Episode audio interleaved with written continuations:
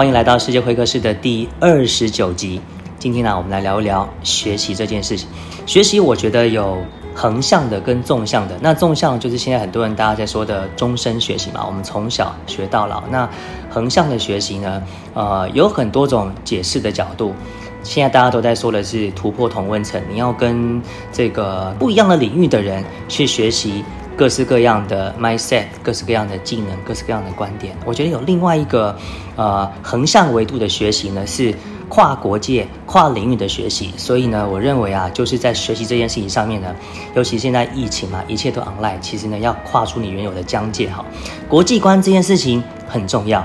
那我们讲到学习这件事，又不得不聊到了是现在的线上学习平台的这件事情呢。我认为，如果能够透过平台，如果能够跟全世界学习。那么就是一件非常非常令人期待的事情，所以今天呢就邀请到了我的一位好朋友 Alex 来到节目。那 Alex 本身就是一位非常非常的呃具有国际经验，而且是国际视野的一个 CEO。那今天特别请他来聊一聊他的人生故事，还有优塔这样的一个学习平台，目前呢能够为大家带来的一些价值在哪里？Hello Alex。Hi，Hi，Harry。嗨嗨，各位朋友，大家好，我是 Alex。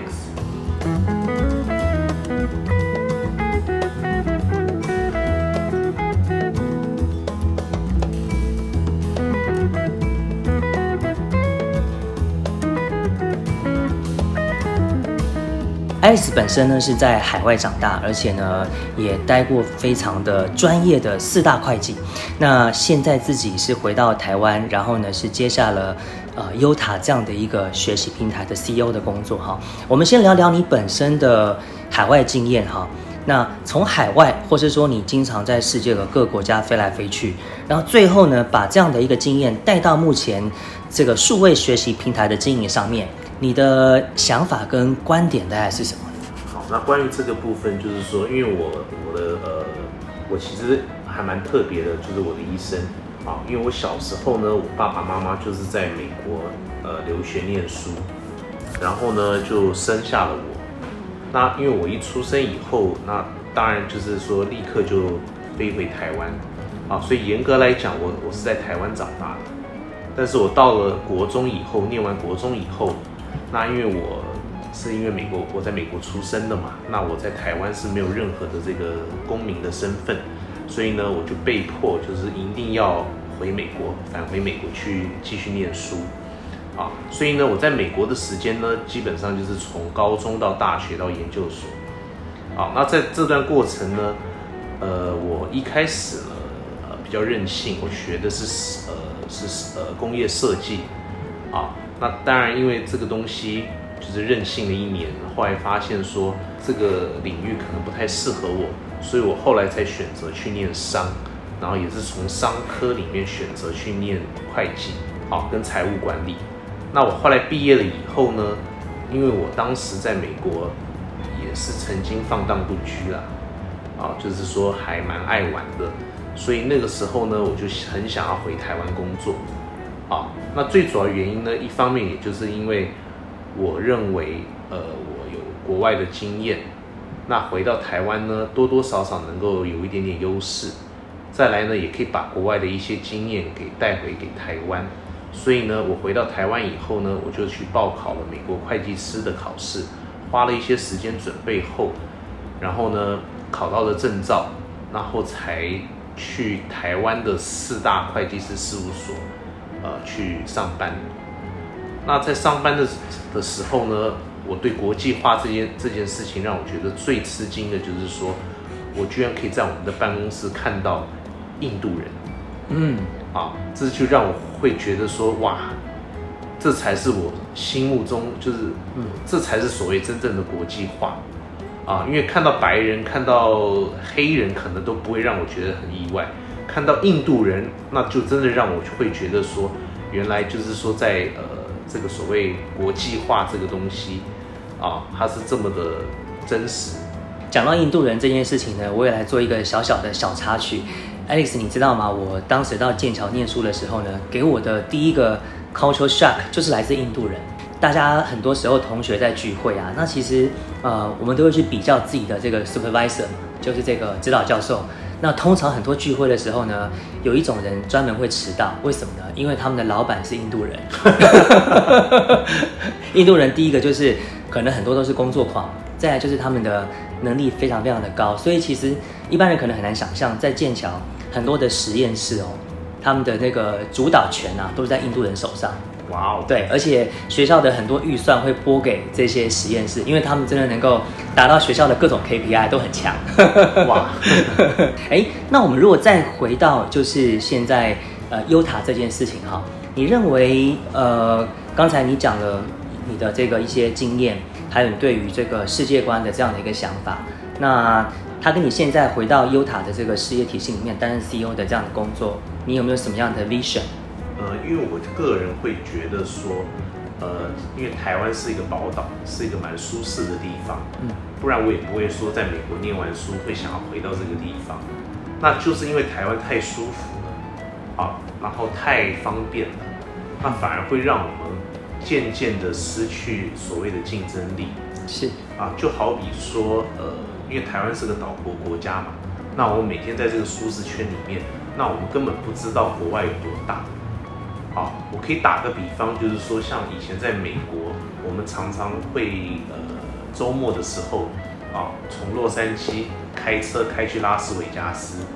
啊，那虽然我是不赌啦，但是也是会去玩嘛。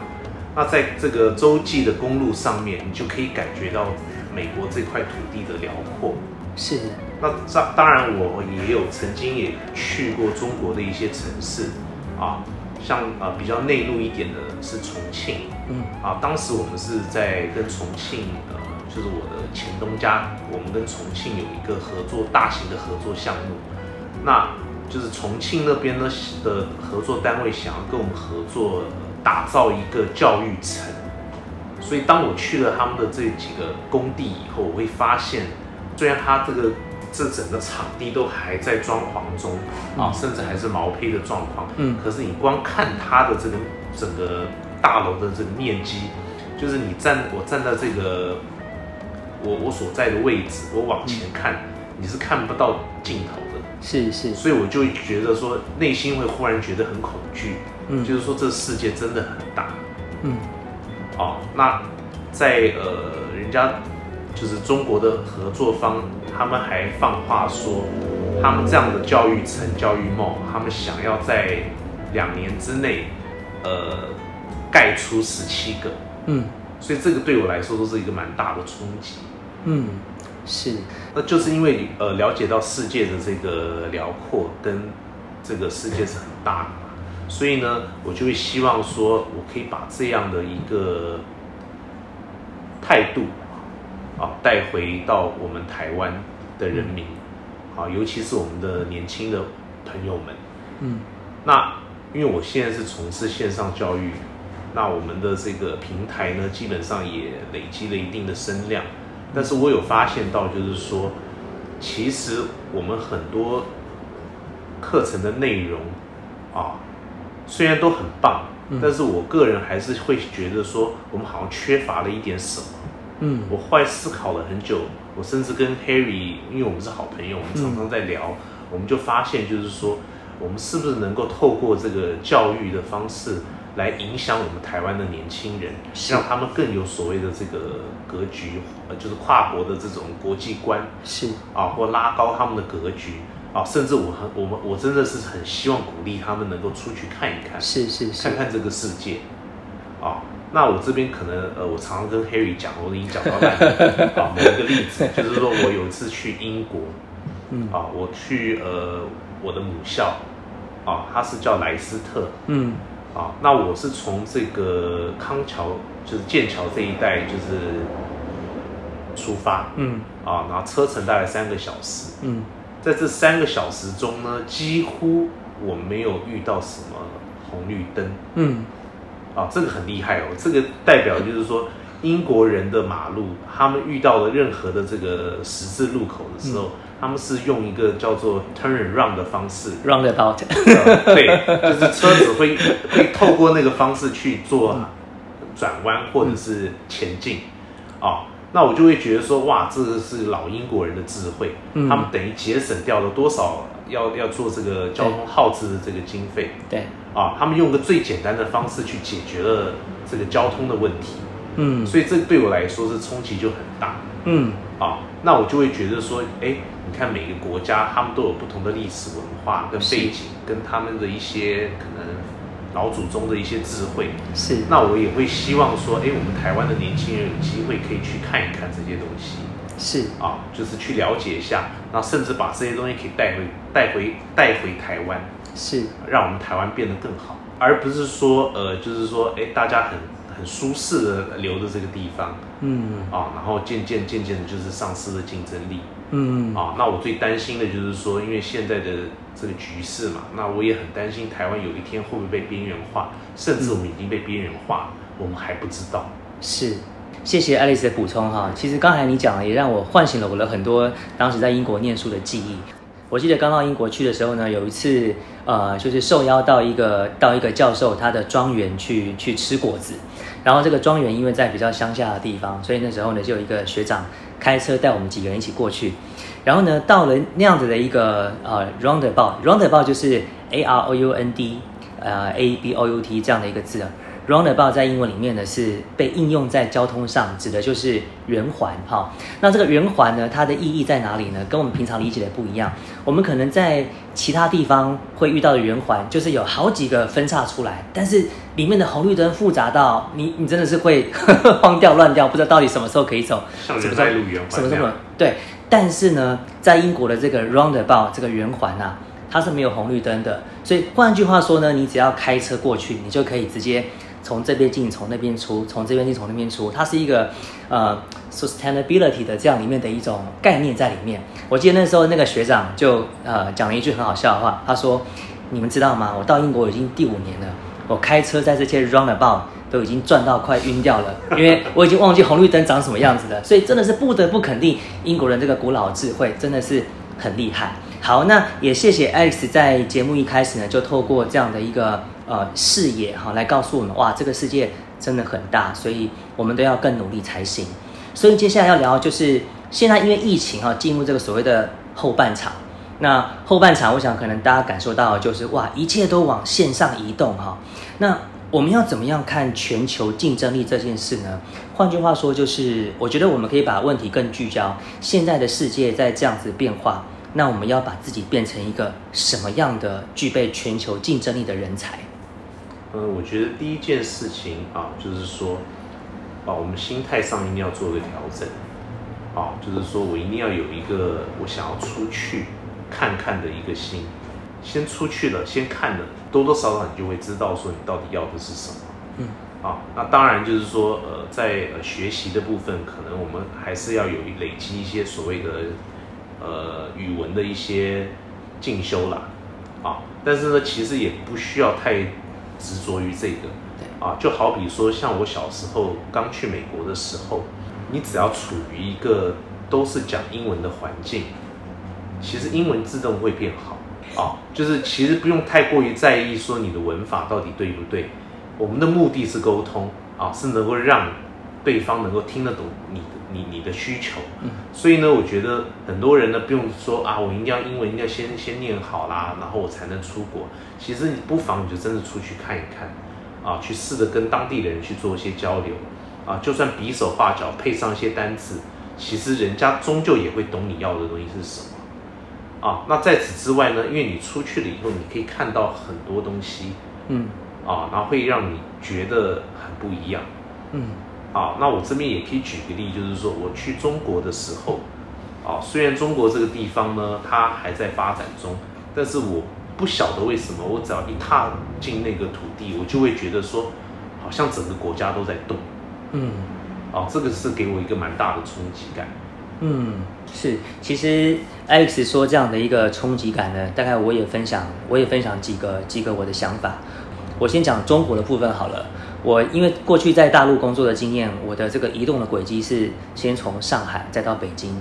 那可能我们一般人对于这两个城市的这个印象就是啊，上海就是那样，北京就是那样。但其实呢，这样的一个概念哈，还有很多种解释方式。我记得我因为上海的产业有它一定的产业结构，那北京也是嘛。那如果是到所谓的这个互联网公司，可能大多数人都会觉得是北京。然后我到北京之后呢，我才发现了一个说法，北京人甚至很多人会说，我们这边的互联网的速度啊，是比上海还要啊还要快十年。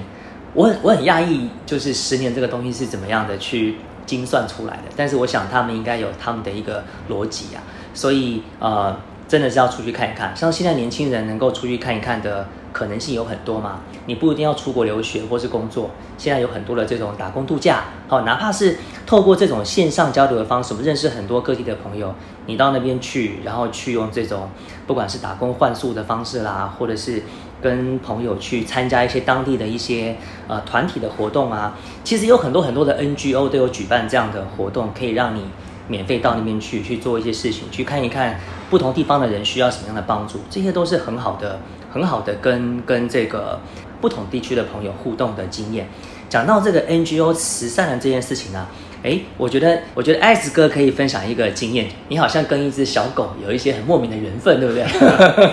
啊，讲到这只小狗，呃，因为基本上呢，就是说我一直还蛮喜欢狗的啊，那尤其是腊肠狗。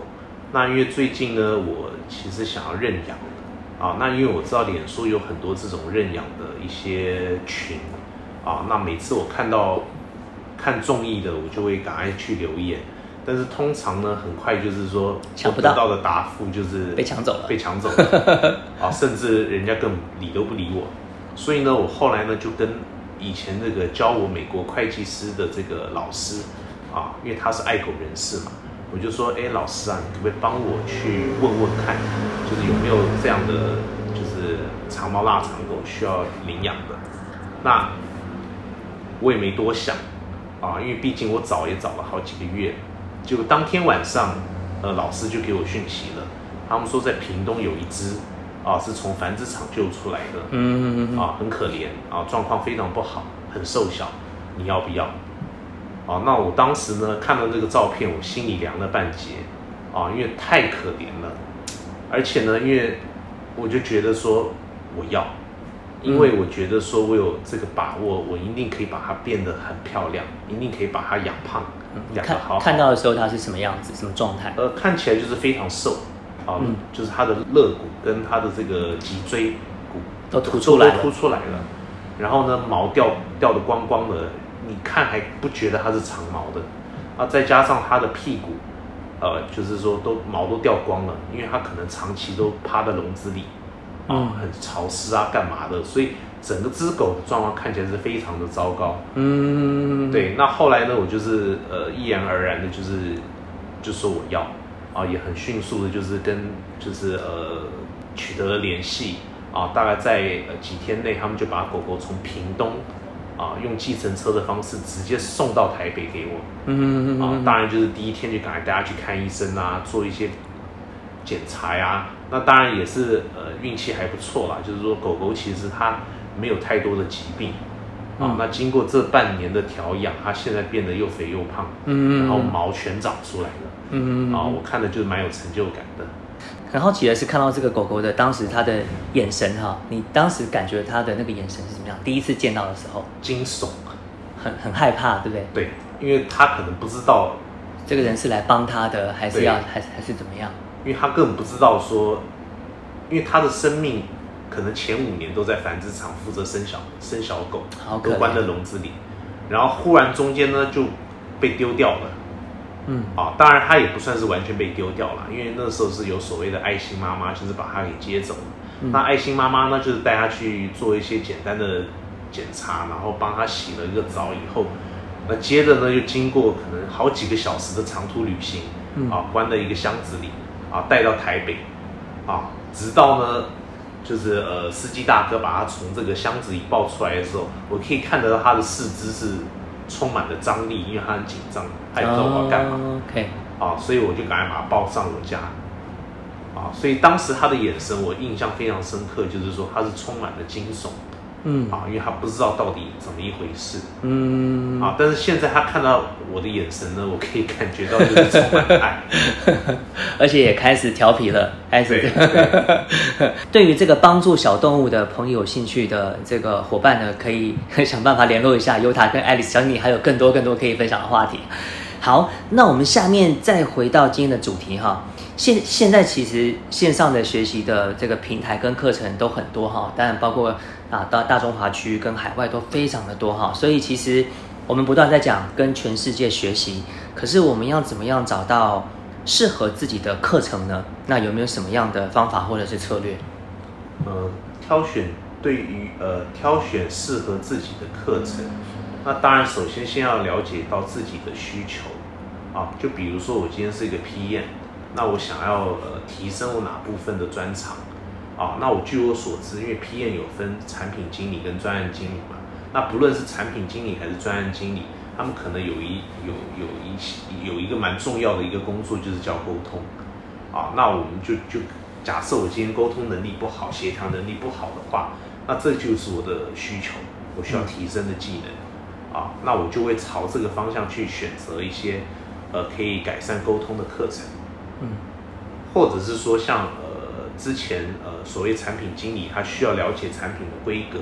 啊，甚至需要说，哎，使用者他需要什么？那就是你只要知道说你要提升哪方面的技能，那我就朝这个需求去寻找相关的课程。嗯。是，其实我觉得这件事还是回到自己的需求上面，所以呃，很多人都会来问 X 说，哎，到底我们要怎么样寻找找到适合自己的课程啊，或者讲师啊等等的。所以你的答案是不是就是说，其实还是回归到先问你自己，你需要什么？对对，我觉得有没有可能是另外一种方式，就是说也看一看你的目标在哪里，然后呢，你距离这个目标呃这个过程当中呢，呃这个学习的旅程上面，你需要补足哪些次技能？再把它塞进来，这样子。呃，对，这个这个呃，Harry 提的非常好。啊，其实就有点像是说，我先把目标先定好，嗯，然后我再去检视说我缺什么，嗯，啊，然后就有点像呃，很多人玩游戏嘛，对，像个技能树的概念，对对对对对对对，啊，就是我不同的技能，我们要一一的去呃开发，嗯，啊，开发完呢，在每个升级，啊，到最终就是能够达到目的。蛮好奇，就是你在四大会计里面工作的时候，因为那个一定是一个非常的呃高压的工作环境，而且会需要非常多非常多的专业哈，真的是一刻都不能，任何一个小小的 piece 都不可能打混的。如果你当时有没有一个这样经验，就是设定目标，然后去呃私底下要用自己的时间补足，然后能力能够能够达到工作上的要求，这样的经验，在当时的那段岁月，呃有，因为我其实大学原本念的是财务管理。那财务管理跟会计其实是呃异曲同工，有点异曲同工，但是可能观点上他们是有不同的。那我后来呢去考美国会计师呢，那当然也吸收了一些关于会计相关的一些专业，但是因为我毕竟没有真正上过战场，所以我等于一进入事务所的时候呢，我就发现就是说，其实很多语言我是听不懂的，啊，讲的都是国语，讲的都是专有名词。但是呢，我是不懂的，所以我那个时候呢就会去呃，当然就是买书嘛，嗯，啊自己去读，啊再来呢，另外就是说可能去借一些以前案子的一些呃我们叫做呃工作底稿，对，去研究，啊去看，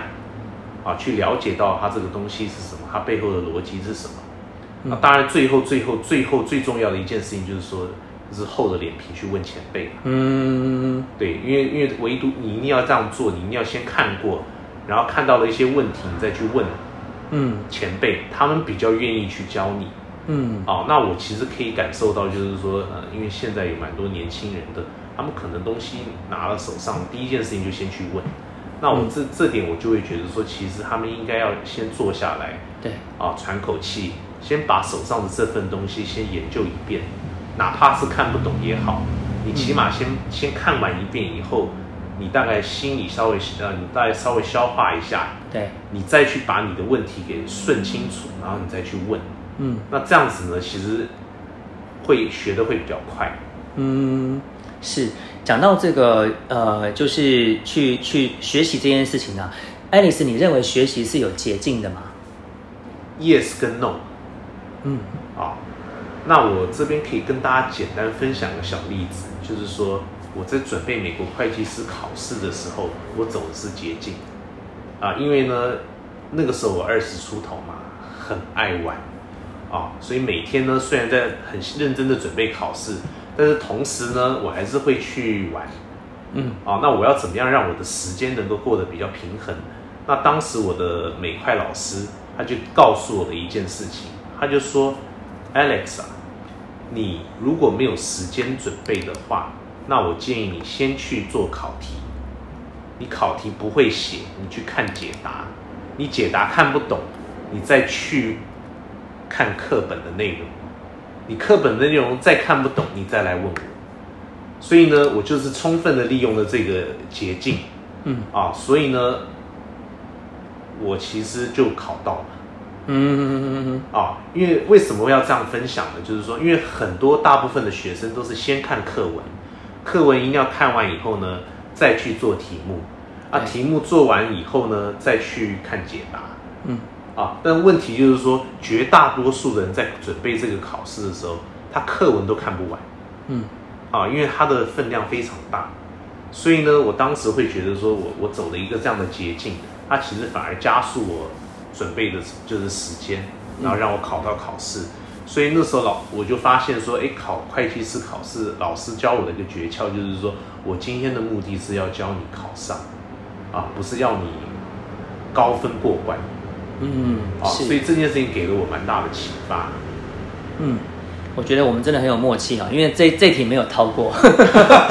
其实我的答案也是 yes 跟 no。那我先讲 no 的部分。我不晓得你你你过去有没有关注过一些体育赛事哈？我知道你有啦，就是你有没有听过一个一个一个词叫做 wind spring？好，关于这部分呢，我其实想到一个呃，可能现在年轻人会觉得我有点老派啦。嗯，啊，我这边就可以提到两个属于两呃九零年到两千年的这个这段时间 NBA 比较著名的球员。啊，一个呢是 Allen Iverson，嗯，啊，另外一个就是 Kobe Bryant，那他们两个都是九六年梯次一起一同进入 NBA 的。那 Iverson 是状元，天赋满满，啊，那他曾经最有名的一件事情就是说他不去练球，OK，啊，他甚至呢在这个公开的媒体，啊啊穿金戴银的，然后一直不停的强调 practice。啊，就是双手一摊，就是他对于 practice 这件事情，他他是非常的怎么讲，就是有点嗤之以鼻的这种，因为他认为他是巨星。OK，我拿的球，我我就你就让我来来来来来处理就好。嗯。但反过来看 Kobe Bryant，他呢就是说基本功练得非常勤。啊，那大家都很知道他最常讲的一句话啊，就是说你有看过凌晨四点的洛杉矶吗？就代表他每天不停的，不管是重训也好，投篮练习也好，他就是一直不停的在练习，啊，培养他的基础。OK，当然后他的职业的后半段当然是受了许多伤病影响，但是大家也可以看到，就是说他的生涯至少前三分之二的时间，他基本上是一直没有受到什么很重大的这个伤病的困扰。我相信这些也是因为他有练所谓的基本功啊，基本的肌耐力都有培养的好，嗯，所以呢，他而且再加上就是说，因为他有练习嘛，是，所以他基本上手感不会差的太多，嗯，那反观是刚才讲的 Allen Iverson 啊，到了一个年纪以后，他的体能急速的下滑，嗯，他很早很早就退休了，啊，就不见了，嗯。啊，所以这个就是说我我最喜欢跟大家讲的例子，就是他们两个的差别。嗯，是，所以其实呃这件事讲的就是基本功的重要。这个 Win Spring 呢，也给大家脑补一下这个小科普。Win Spring 指的就是呢这些球队的球员呐，不管是什么运动的球员，大家都要去练一些基本功。那其实最基础的一个就是啊，Win Spring 我们翻成中文应该就是在风中冲刺这样的一个动作，大家必须要。往前跑五十米，然后再折回来，再跑一百米，再折回来，再一百五，再再再折，不断的透过这种短时间冲刺的效果呢，来加强自己的这个体能上的这个去，我觉得有点挑挑战极限的这种感觉了哈。那呃，这个就让我想到了另外一个例子哈，这个也是我非常敬重的一位前辈哈，就是余香余香姐姐哈，她是我们的这个台湾的媒体教母、广告教母。大家可能都知道他是媒体教母，然后呢，他他这个也参加过总统大选，担任副总统参选人。但是很可能有些人可能不知道，他曾经还是他在少女时代就曾经得过全台湾的游泳冠军。好，但是他不断强调一件事，就是没有捷径，因为他是从小在他们家附近的一个那时候还没有游泳池，是一个水潭。他不断的跟他学校的教练在那个不管是春夏秋冬，包括冬天哦。明天早上就是要去游，来回来回来回。我记得好像也有算过这样的数字，一定要是必须要游过超过多少公尺这样的一个累积，才有办法去最后去呃得到这个一定要的一个成果。所以基本功真的很重要。但是我刚刚答案也是 yes 跟 no 啊。那那我的部分是什么呢？我觉得很多时候真的要呃不能说小聪明啊，我们要找到一些变通，对变通哈，就好比好比这个当时在考雅思的这件事情啊。考雅思的这个阅读啊，我发现奇怪嘞，我怎么样去读？我把这整篇文章都都看得呃看懂、看理解，但是好像最后发现浪费了很多时间。后来我才知道，原来考试这件事情呢，并不是要去你把所有东西都学会再去考试，而是能够拿到分数才是最实际的。所以考雅思阅读啊，啊，我个人啦，不不代表官方立场哈，就是其实应该是从题目当中去找答案。好，这个有关于。考试的相关课程哈，Uta 好像也不少，所以大家可以到 Uta 的官网上面去呃去多做一些自己的搜寻跟了解。好，那下面我想要再请呃 Alice 进一步分享的是呢，那既然聊到呃 Uta 的平台哈，能不能请 Alice 推荐几门哎 Uta 的好课给我们？我们可以有比较轻松的，也可以有比较嗯专业的。好，那因为呃二零二零年开始，因为主要就是受到疫情的影影响嘛。那呢，就也慢慢就是造成，就是很多人就是都蜗居在家里面。那我们刚刚呃哈利提的这个生活轻松类的课程呢，也不知道为什么就忽然，嘣就就就冲起来了，就火了。那我们最火的呢，大家一定想不到啊，居然是做面包的课程哦。啊，因为我觉得很意外，就是说面团还有相关的机器设备。啊，不是一般人家里都有的。对。可是为什么做面包这门课可以那么慢？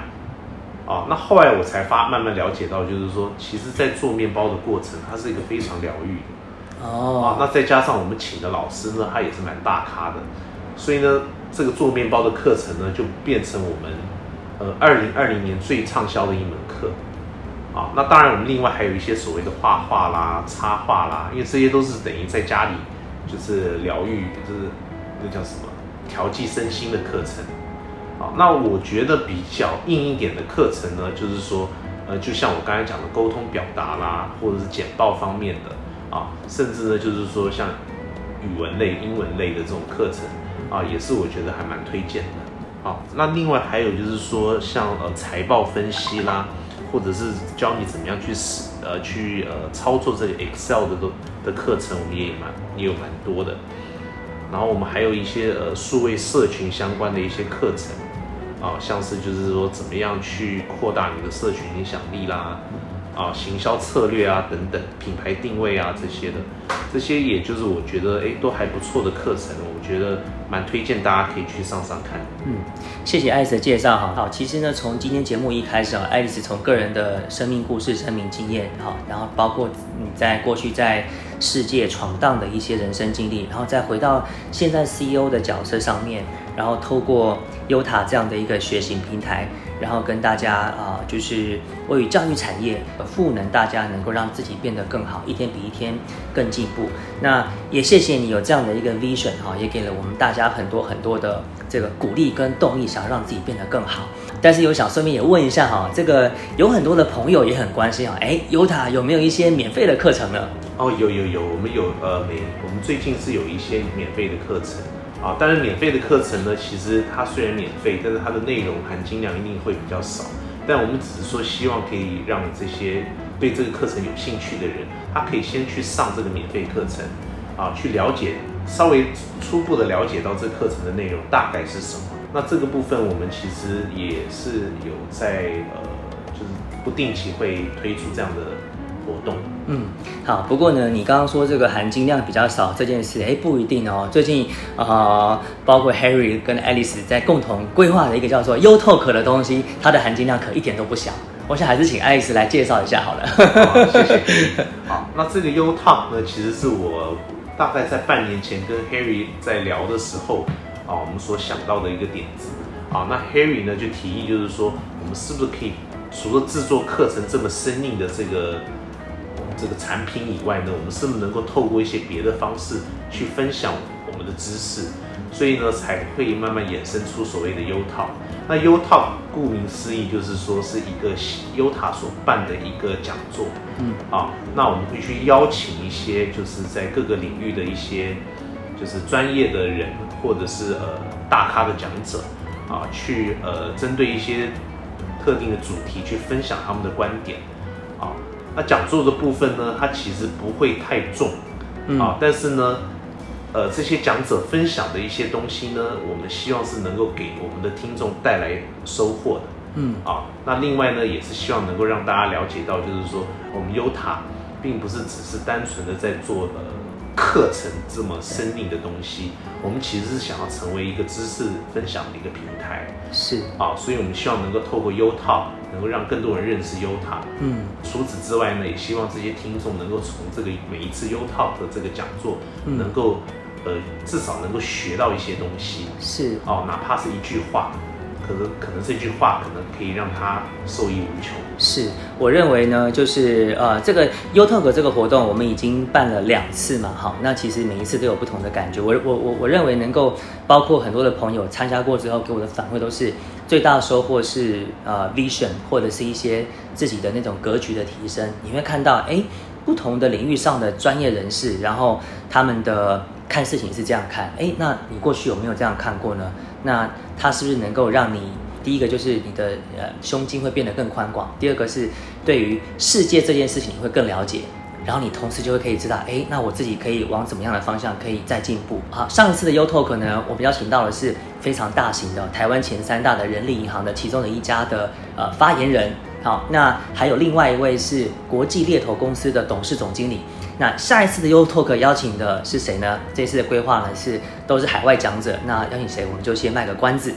那现在节目的最后一个问题啦，我来请教一下 Alex 哈，就是我们刚刚不断的在强调，就是一个学习的角度。那这题我们来聊一聊分享的角度。那如果今天呢？啊，我们是本身是具备一些哎，有有不同的观点、想法，甚至技能的人。那我也很想要透过跟线上平台的这个合作，把我的不管是 mindset 也好、知识也好，或者是我的这个专业技能也好，分享给大家。那我们要怎么样来跟教育平台合作，踏出第一步呢？